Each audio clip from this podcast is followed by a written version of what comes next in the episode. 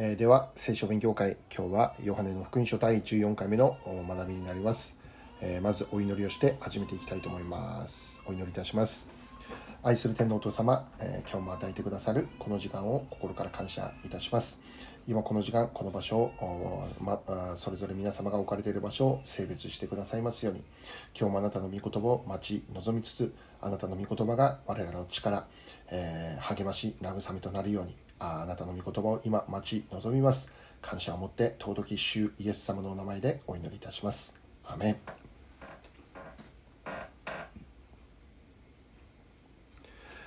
はい、えー、では今日はヨハネの福音書3章の1節から21節ということですけどもうんと今日はですね、えー、前回の続きで、えー、16節だけということで、えー、この1節だけを今日の1回分の学びということにしていきたいと思います。まあ、この辺あまずこの中身に入る前に、え、前回の復習ということで学んでいきたいと思うんですね。え、まず前回の学びで確認をしたことはあイエス様が語られる語られた、まあ、いろいろなニコデモが質問したことに対して答えられたイエス様の内容があニコデモはどうしても理解できなかったでそれに対してイエス様が言われたんですよね前回の御言葉の10節でイエスは答えて言われた。あなたはイスラエルの教師でありながらこういうことがわからないのですか？というふうにですね、言われてしまうんですね。で確かにニコデモはイスラエルの教師であった。聖書を知っている人。しかし聖書の中心人物であるこのイエス様が来られた時にイエス様の語られた内容を彼は理解することできなかったということでしたね。でなぜそういうことが起こったのかということですけども、えー、ニコデモの聖書に対する理解が足りなかったあではないんですよね。彼らは聖書を理解していた。あしかしこのニコデモの理解の仕方が間違っていた。そう言えると思うんですね。人間的な範囲の中だけで、えー、理解をしていた、うん、そう言えるんですね。その方が神である、うん、天地万物を作られた神である。この部分をを忘れて、え自分たちの理解できる範囲の中だけで、え聖書を理解していたということですよね。自分たちの理解の範囲を超えた内容ならば、まあ、それを受け入れることをかたくなに拒否をするということでした。だからイエス様がいくらこの説明をしてもですね、当時のユダヤ人たちには理解を得られることはできなかったということだったんですね。で私たちが聖書を理解するためにまず必要な前提があってそのお方が神様だということですよね。そのお方が神様なんだ。すなわち私たち人間の理解をはるかに超えているお方である。この部分を理解するところから始めていく必要があるということですね。私たちの理解というものをはるかに超えているお方でありその方について知るためには自分の持っている知識とかそういうものをある意味下ろして、えー、本当に子供のような心でってイエス様言いましたけどもそのような心でイエス様の御声に耳を傾けていくということが重要であると言えるんですね。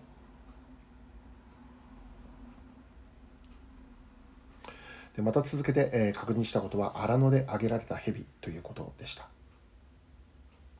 イスラエルの民が不平不満を語り続ける中で神様がそのイスラエルの民の中に燃える蛇を送られた。神様の裁きがイスラエルに下られるわけなんですね。しかしその時に神様がこの救われる道彼らが救われる道をこの一つの道を作られたんですよね。その道とは上に上げられた聖堂の蛇を見上げることであった。それを見上げる時あなた方は生きるということでした。同じように私たちも十字架に上げられたイエス様を見上げる時に生きるということですね。私たちが救われるその道はただ一つ。この道だけ。十字架に上げられたイエス・キリストを見上げることだということですね。ここに私たちの救いの本質があるということでした。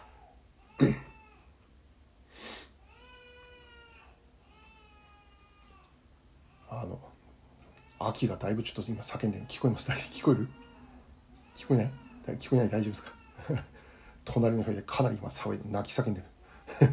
寝ないで頑張って泣き叫んでる。荒野で叫ぶ声が始まってますね。あ聞こえないです大丈夫ですか？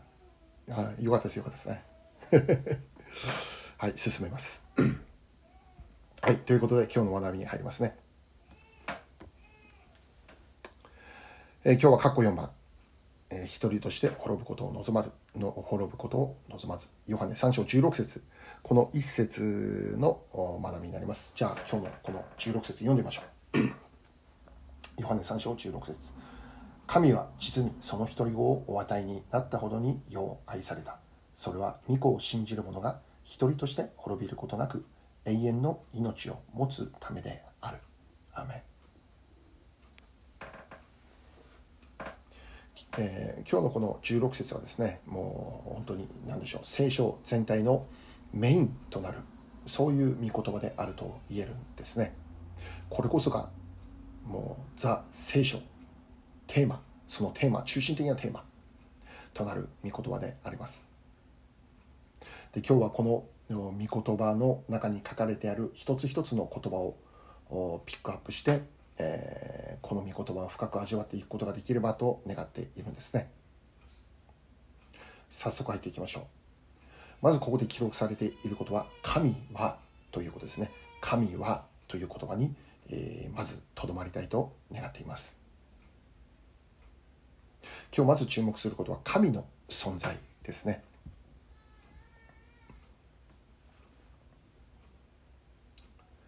で私たちの中でこの神という言葉を聞くときに、えー、まあ、特に日本人なんかはかなりこの抽象的な存在ではないかと思うんですね。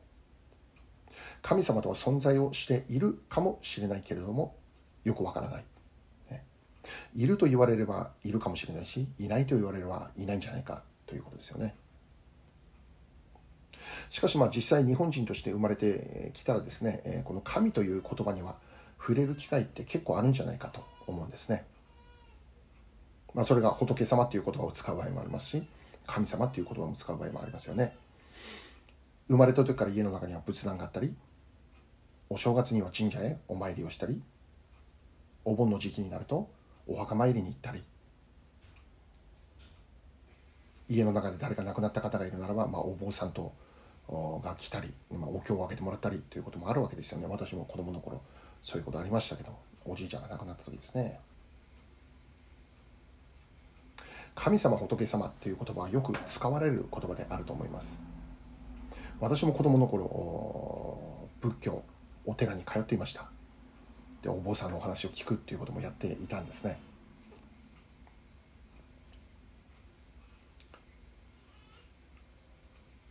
決して遠い言葉ではなくて、えー、本当に日本人の生活の中に近い言葉でないかなと思うんですね。まあ、ある時は人間が神のような存在にもなったりする。まあ、一昔前にヨン様現象というものが起こりましたけど、ペイヨンジュンという存在がもう神のような存在となる。多くのお母様たちの方々がもうヨン様を崇めているかのようなね、もうあれ、間違いなくあれもう崇めてましたよね。もうそんな存在、状況でしたよね。そう、本当に神様っていう存在は日本人にとってはもう身近な存在なのかもしれません。しかし私たちが重要なこととして、えー、今日考えることは、神は神でも本当の神を信じなければ意味がないということですね。でここで本当の神という言葉を使うということは本当ではない神がいるということですよね。つまり本来は神ではないものを神としてしまっているということがあるという現実であります。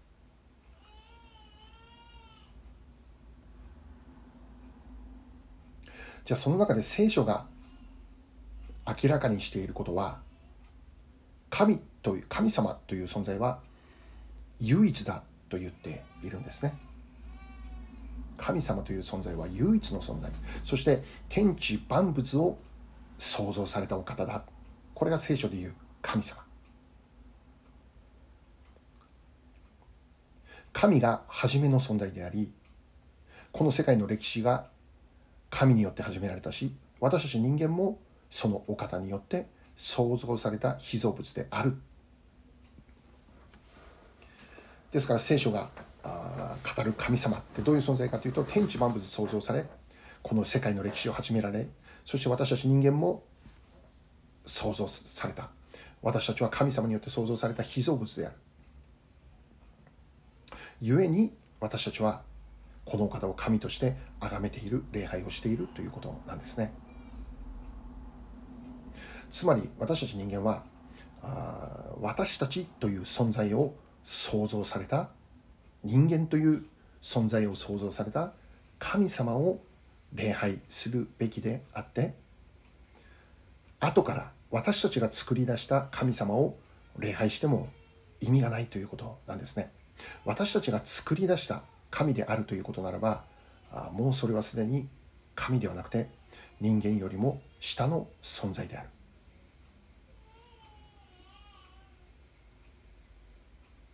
人間が上で神が下のような関係性でありますね。そうではなくて本来は神様が上で私たちがそれに仕えるということこそが本来の正しい関係性正しい秩序にあると言えるのではないでしょうかね。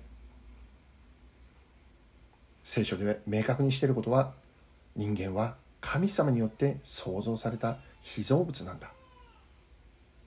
人間によってある時に突然生み出された神様ではなくて逆人間を生み出した神様なんだということですねそしてそのお方は人間だけではなくてこの世界の全てを作られそして始められた全てのものの始まりであるお方だということですよね。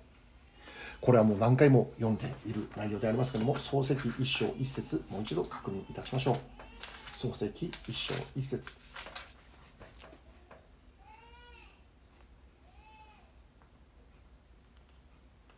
はじめに神が天と地を創造した。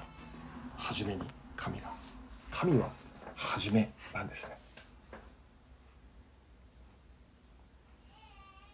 この世界がまだゼロだった時にすでに神は存在しておられ神がゼロを1にしていったんですね。あるものをなないものからあるものを作られていったお方。それが今私たちが見ている住んでいるこの世界だということですね。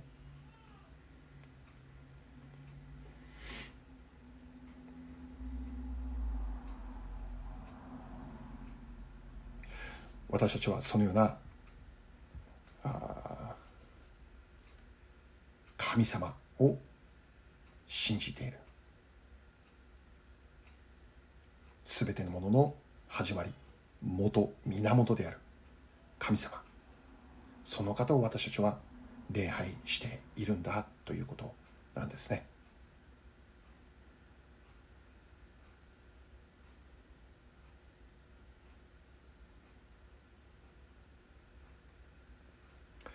では続いて、えー、神が何をしたってその神様という方がいて何をされたのか今日の聖書が教えているのかということですけど世を愛されたということなんです。世を愛されたということなんですね。初めに神様という方がおられてその神様が何をした？世を愛されたと言っているんです。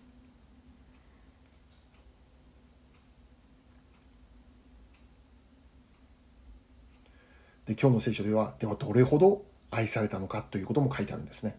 世を愛されたどれほど愛されたんですかって独り子を与えるほどに愛されたと言っているんですね。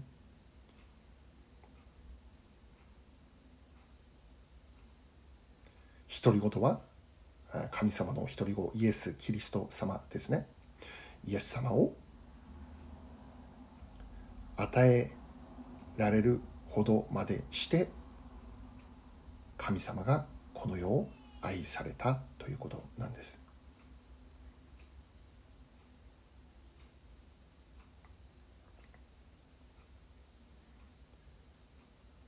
この世を愛するがゆえに一人をイエスイエスという存在をこの世に与えられたと言っているんですね。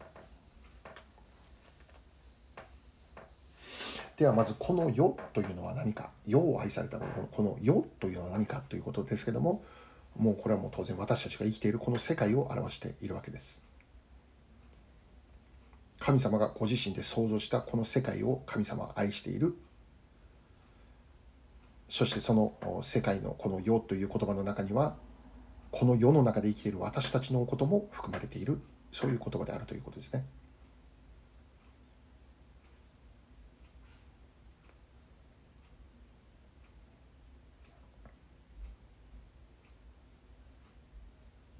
なぜ神様はこの世を愛されたのでしょうか？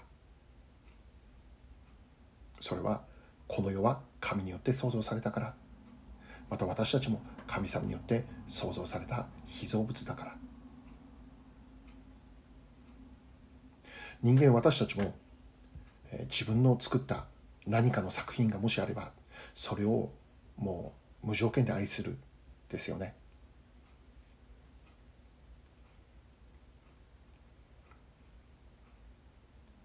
また子供がそういう存在ではないかと思いますね。自分たちを通して生まれてきた子供は本当に特別な存在、えー、無条件で愛するべき存在ですよね。神様によって創造された世界、神様によって創造された私たち人間も、神様にとっては愛して愛してやまない、そういう存在であると教えているのです。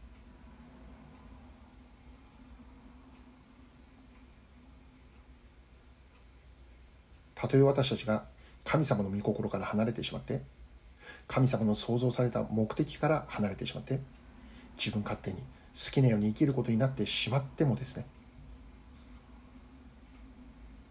神様から離れ神様から背を向け罪の中で生きるようになってしまってもですそれでも神様は私たちの私たちに対する愛というものを諦めることはしないということなんですね。罪人となってしまった。それでもなおも我らを愛するというこれが神様の選択であります。これが神様の決定であります。一つ聖書を読みましょう。イザヤ54章10節ですね。イザヤの54章10節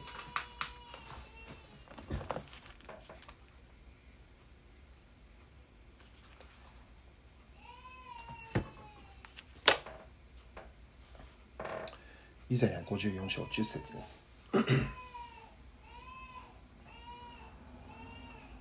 たとえ山々が移り丘が動いても私の変わらぬ愛はあなたから移らず私の平和の契約は動かないとあなたを憐れむ主は仰せられる。アメもう一度言いますね。たとえ山々が移り丘が動いても私の変わらぬ愛はあなたから移らず私の平和の契約は動かないあなたを憐れむ主は仰せられる。アメ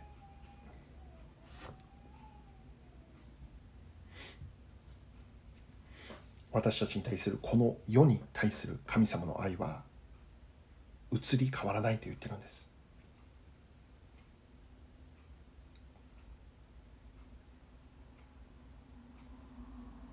あなたが今どういう状況にあるかあるのかによって神様の愛がもう移り変わってしまうということならばあそれはもはや神様の愛であるとは言えなくなってしまうということなんですね。何があっても変わらない愛。これが神様の愛。永遠なんだということですね。永遠なんだ。その愛は永遠に続くんだ。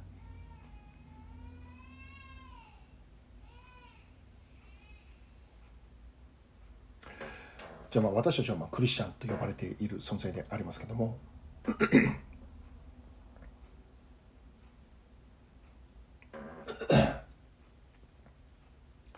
じゃあクリスチャンであるのかまたそうではないのかってその違いって何かということですけどもその一つを言えば神様に愛された存在であるこの事実に気づいたのかまだわからないのかということですね。私たちクリスチャンになったということはああ私って本当に神様に愛された存在なんだ。本当感謝しますって。この事実を知った人。そしてこの事実を知って少しでもこの神様の愛に応えたいって。考え行動する人ですね。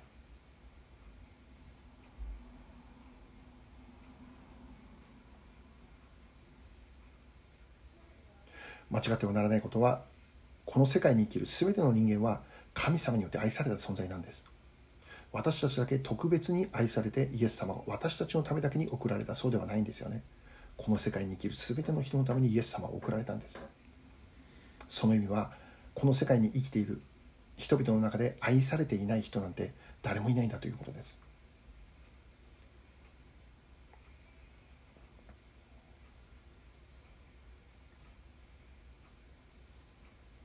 どうかさらに多くの人がこの神様の愛に気づき神様の愛に応えるそういう人生を歩み始めていくことを願っているということですね。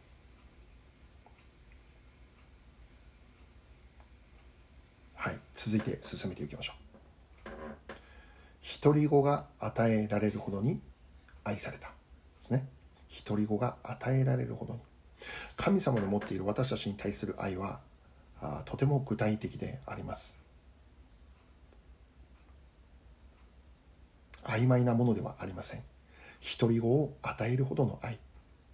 神様の愛の大きさ、私たちに対する愛の大きさがどれだけのものかっていうものが、独り子を与えたという、ということに現れているということですね。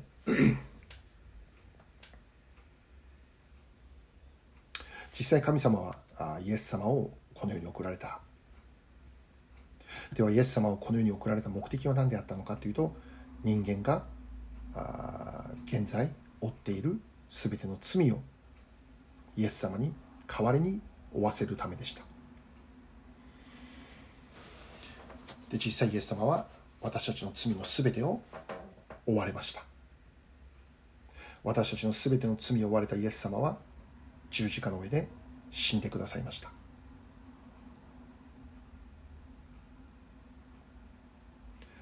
罪人となってしまった人間は本来ならばそれに伴う報酬を受けなきゃならなかった。罪のゆえの報酬である死を受け取る必要があったんですね。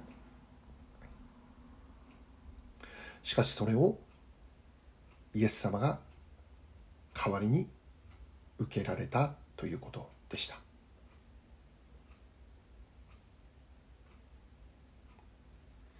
私たちの負っている罪をイエス様が代わりに負ってくださって罪のゆえに受けなければならなかった死という報酬をあの十字架の上でイエス様が受けてくださったということだったんです。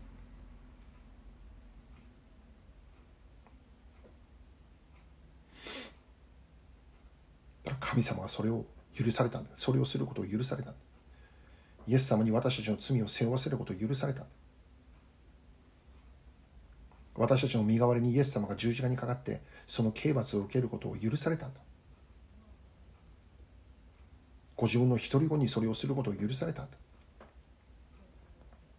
なぜ神様はそこまでする必要があったんでしょうか。罪人となったのは他の誰かに責任があったのではなく私たち人間の責任である。神様から離れて生きることになったのは人間が自ら行った選択でありました。それにもかかわらずに神様はその責任を人間に負わせることを願わずにご自分の独り子にその責任を代わりに負わせてしまったんですね。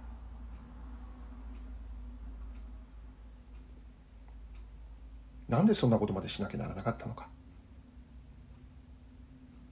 その理由はただ一つ。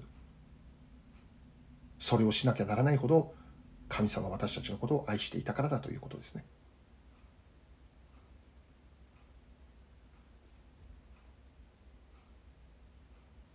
あまりにも私たちを愛するがゆえに神様はご自身の独り子を犠牲にされた。もう与えてしまわれたということです。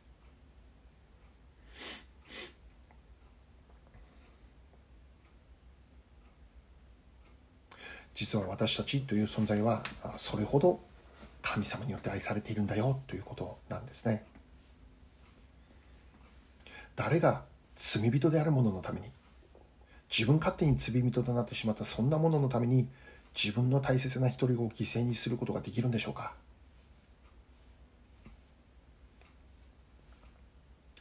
もうこのことというのは普通に考えて私たちの常識から考えて本当にクレイジーなことですよね。ありえないことですね、まあ、神様はそれをしてしまったんです。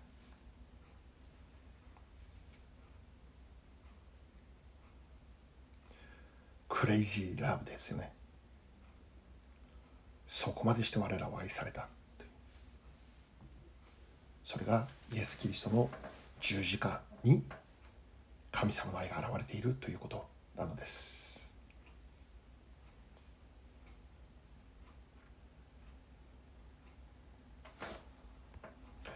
はいさらに続けましょう。続けてみれば御子を信じる者が一人として滅びることなく永遠の命を持つためであるっていうふうにあるんですね。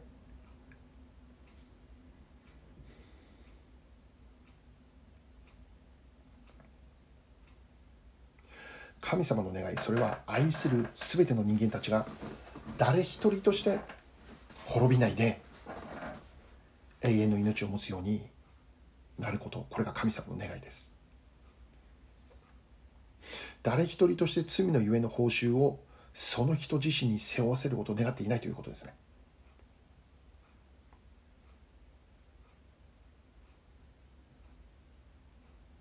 死という報酬をその人自身に背負わせることを願っていない。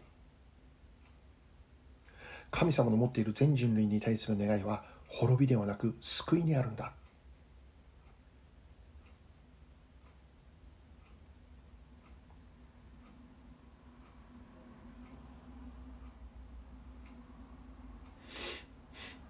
これが神様の願いということですね。滅びじゃない救い。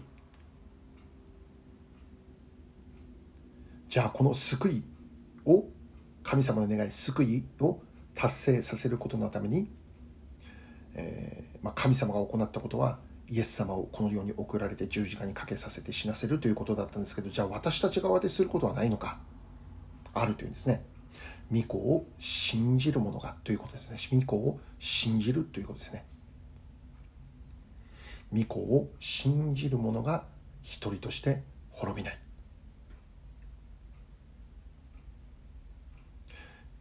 イエス様を信じることなんです。何を信じるんですか？イエス様が神の送られた御子であり私たちの救いのために十字架にかかって死んでくださったことあの十字架は私の罪のための贖いのための十字架であった死であったその出来事を私の出来事として受け入れることなんですね。えー、一つ聖書を読んで確認しましょう。えー、第一コリント、第一コリント15章の2節から4節になります。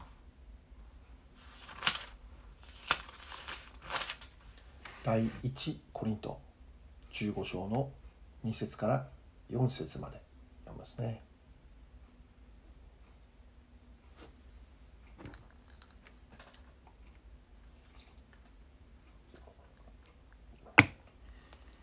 第1コリント15章2節から4節までまたもしあなた方がよく考えもしないで信じたのでないなら私の述べ伝えたこの福音の言葉をしっかりと保っていればこの福音によって救われるのです。私があなた方に最も大切なこととして伝えたのは私も受けたことであって次のことです。キリストは聖書の示す通りに私たちの罪のために死なれたこと。また葬られたこと。また聖書の示す通りに3日目によみがえられたことアメ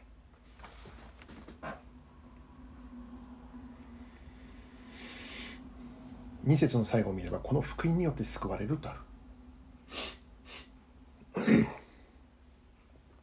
滅びではなく救いを得るためにはこの福音による。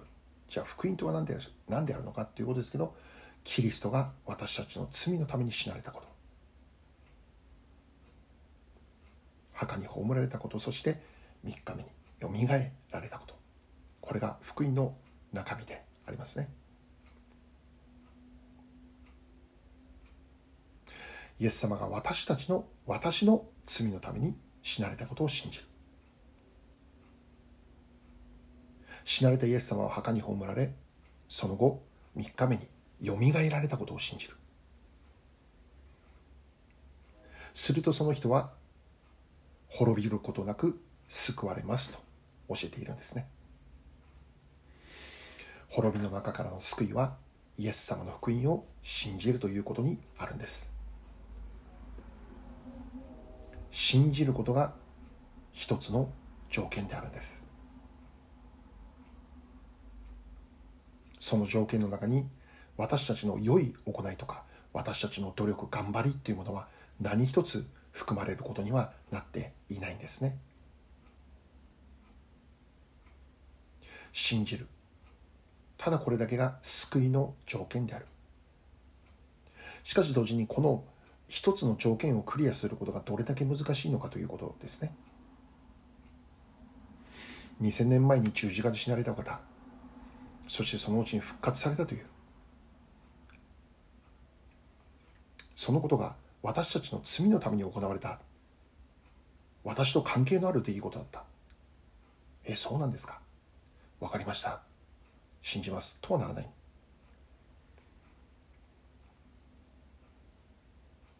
簡単に信じることのできる受け入れることのできる内容ではないんですね。人間的に考えて。それはあまりにも不可能ではないか。ラクダが針の穴を通るよりも難しい、ね、ラクダが針の針の穴を通るよりも難しい。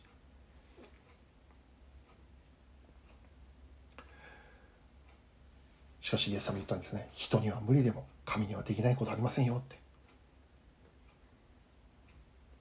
私たちの救いも神様が成してくださるんだよ。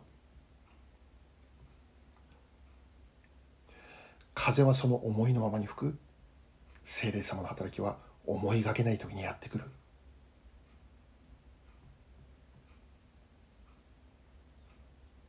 だから私たちは誰かの救いのためにこれからも諦めないでいたいのですね。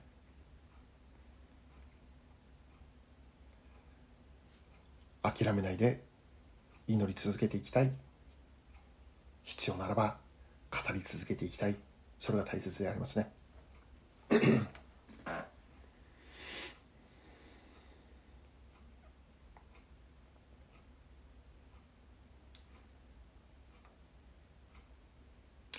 はいじゃあ今日の最後になります。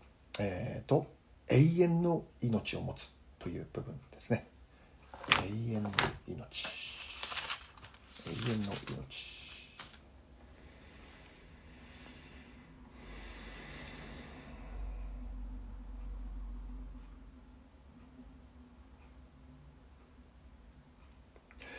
永遠の命について考えるときに今日はその、えー、それに対する部分対する対するな反対部分逆の部分をちょっと考えようと思うんですね。永遠の命に、対する反対の言葉として聖書の中にはこのようにありますね、まずダニエル書12章2節読んでみましょう。ダニエル書12章2節。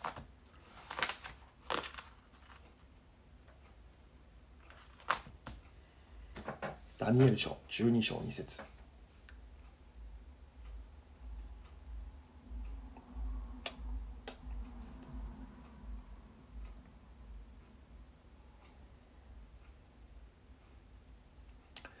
ダニエル書12章。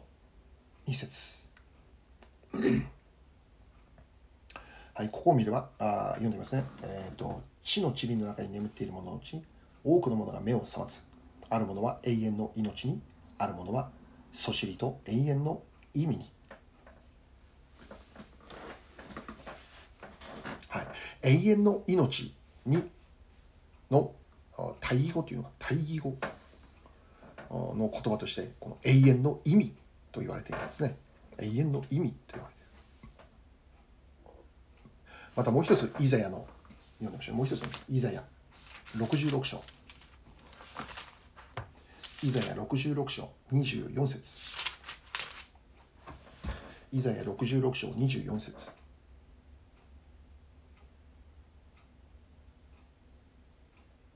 イザヤ66章24節。彼らは出ていて私に背いた者たちの屍を見る。その氏は死なずその火も消えずそれは全ての人に意味嫌われる、はい、この先ほど見たダニエルの「意味」という言葉とこのイザヤ書66章24節見た「意味嫌われる」という言葉は、えー、ヘブル語で同じ意味の言葉であります。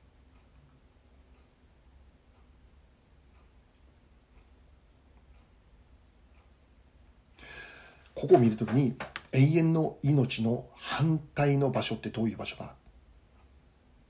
永遠の意味。どんな場所かが分かります。このイザヤ書を見れば氏は死なない。ね。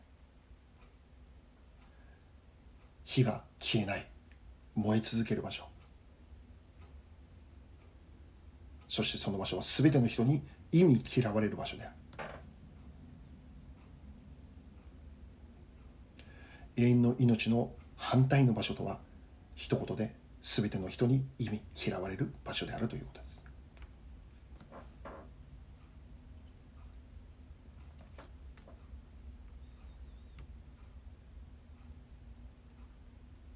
本来罪人のままで生きていた私たちはその罪がそのまま残されているということならば全ての人に意味嫌われるそのような場所に行くことになってしまうということですね。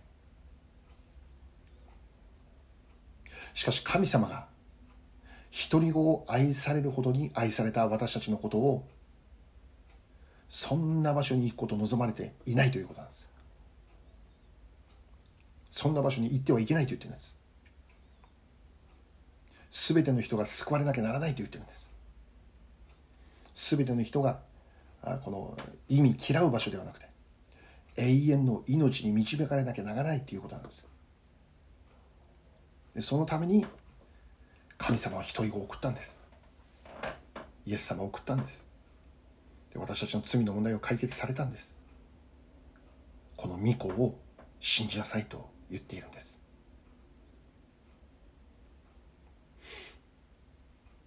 私たちを忌むべき場所へと導くことにあることになる私たちの罪の問題をイエス様が解決された。あの十字架の上で全てを解決された。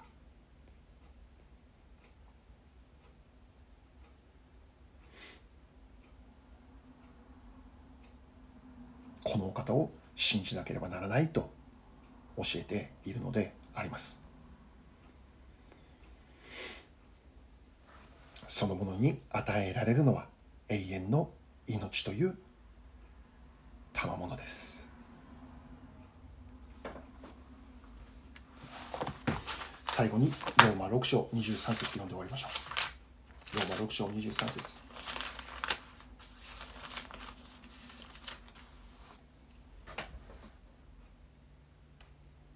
ローマ6章23節。罪から来る報酬は死です。しかし神のくださる賜物は私たちの主キリストイエスにある永遠の命です。はい。願わくは私たちも私たち自身もまた私たちの周りにいる全ての方々もイエス・キリストによって与えられる永遠の命に預かることを願っているのです。今日はこれで終わりたいと思います。お祈りします。愛する天皇お父様、感謝いたします。今日はこのヨハネの3章16節、えー、本当に聖書の中の中心的なメッセージが語られたことを本当に感謝いたします。どうぞこの御言葉をしっかり私たちがこれからも握りしめて、えー、まだイエス様を知らない方々が本当に一日も早くこの神様の愛に気づくことができますように出会うことができますようにそしてこの神様の愛に応える人生としてえー、作り変えていってくださいますように。イエス様を信じて救われた私たちもその神様の愛に応える人生をこれからも生きていくことができますようにどうぞ導いてくださいますようお願いを申し上げます、えー、あなたの送られたイエス・キリストに現れたこのあなたの愛に心から感謝を持って尊き主イエス様のお名前でお祈り申し上げます。アーメン。はい、えー、今日の学びはここまでになります、えー、また来週よろしくお願いします。今日も長い間お疲れ様でした。アレルヤ感謝します。